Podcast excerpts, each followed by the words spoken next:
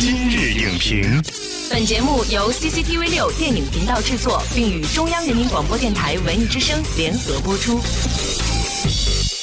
品头论足话电影，今日就评八分钟。大家好，我是陈明。爆笑、深情，青年男女面对分手时都有哪些不同的脑回路？前任系列迎来最终章，在同期上映的多部影片中，以黑马之势领跑元旦档，引爆观影热潮。究竟他用哪些情感攻略击中当下年轻人的话题点？本期今日影评特邀前任系列导演田雨生，为您献上一份走心的前任爱情宝典。欢迎田雨生导演做客今日影评。主持人好。观众朋友们，大家好。我们先来一组快问快答啊！前任三部曲当中，你自己要排序的话，哪一部打分最高？第三部。那前两部的话呢？他们的位置是怎样的？应该是第一部我更满意一些，嗯，第二部的遗憾稍微多一点。为什么？因为第二部我尝试了一些就是套路型创作，但是说 说实话效果并不是很好。在三部当中，你最喜欢的角色是谁？孟云和于飞。为什么？因为他代表了一个男人的两个面。你会怎么来解释？前任这个词儿，又是同学，又是老师，亦师亦友。对，好，谢谢田导，快问快答结束。前任三部曲的最终篇《再见前任》到底讲述了一个怎样的故事呢？让我们进入今天的剧情解锁。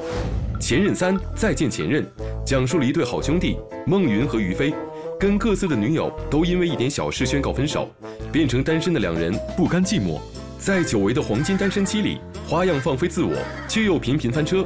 从而引发的一系列爆笑故事。今天怎么搞？前任。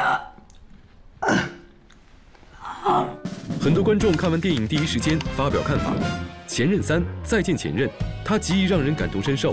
不论是情侣微妙的心理矛盾，还是时下年轻人依赖社交媒介的生活方式，都表现得详尽有加。那些在你生命中出现又离去的前任，是为了让你成为更好的自己。希望每个人的生活里都不要像电影里那样，明明相爱却错过了。前任系列呢，显而易见是一个系列喜剧爱情片，可是仔细看下来呀，更像是在讲述遗憾与错过。因为没有多少人是可以真的从初恋走进婚姻的殿堂，那就势必。会经历分手，就会有前任。那么我们也发现呢，第一部电影可以说是前任大集合，第二部电影呢，备胎也是前任当中的一个分支。那么第三部开始在告别前任，前任在电影当中的角色定位呢，也是在不断变化的。想问一下田导，这个是有意为之吗？前任只是一个爱情的切入点。我在第一部的时候做的是一个遗憾嘛，当十四年的感情没有得到回报的时候，他们俩从来没有在一起过的那种遗憾和错过。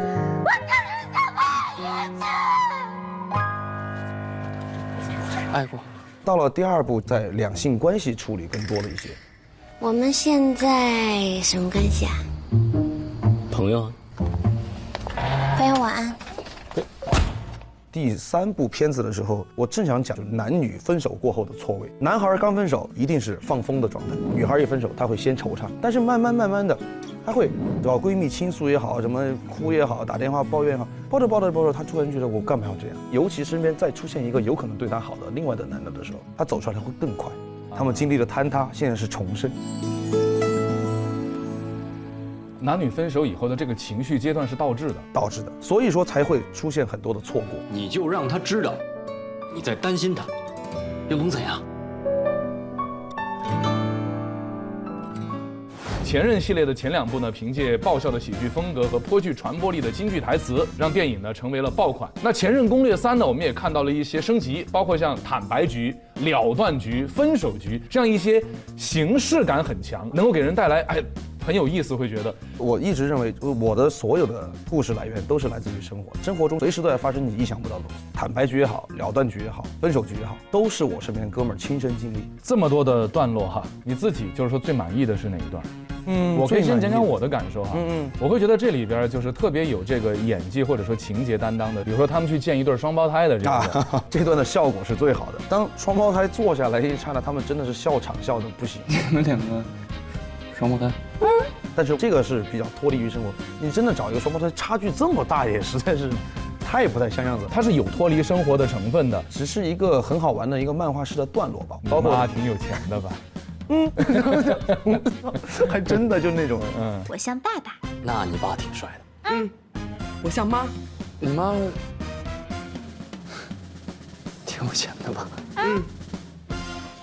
其实，在前任系列当中，我们看到呢，你有两张牌可以打，一张牌呢是喜剧，一张牌呢是浓烈的情感。我们看到后边，就是说情感的成分会非常的浓烈浓烈。对，其实我把《前任攻略》第三部啊，它不是个喜剧片，嗯，它是个爱情片，嗯它是个爱情电影，只是前面有很多的喜剧元素。其实你看，我们很喜欢的大师，比如周星驰先生，他的作品都是大家看喜剧的，但是他他在最后或者中间，他总有一段是非常感人的东西。其实喜剧本来就来自于悲剧。你刚刚提到的就是后半段，嗯，他为什么一下就掉下来了？是因为之前他们造成的喜剧，他们的欢乐都建立在他们分手的这个基础上。所以说，当喜洗尽铅华过后，喜剧没有了过后，他的悲自然而然就凸显出来。会遇见你。我特别喜欢里面有一句对白，不是《大话西游》对白，是我的对白。嗯，只有当紫霞永远离开至尊宝过后，至尊宝才会成长为孙悟空。其实这个分手的痛是让人成长的，孟云就会像至尊宝一样，他成长为孙悟空，也算是给对星爷一个致敬吧。告诉我自己，感情就是这样。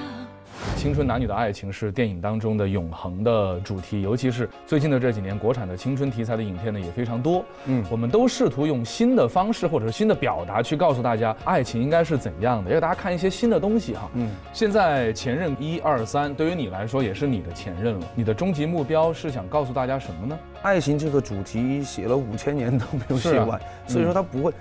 他有些人的成长啊、变化，这些是一一种固定的模式。但是你找到一个特别好的一个切入角度的话，我觉得爱情故事是写不完的。我想传达的是，很多人其实是因为很小的事情闹分手，但是由于两个人分手之后的阶段不一样，错过错过就变成了最熟悉的陌生人。因为我在网上会看到很多人去咒骂自己的前任，其实我觉得大可不必。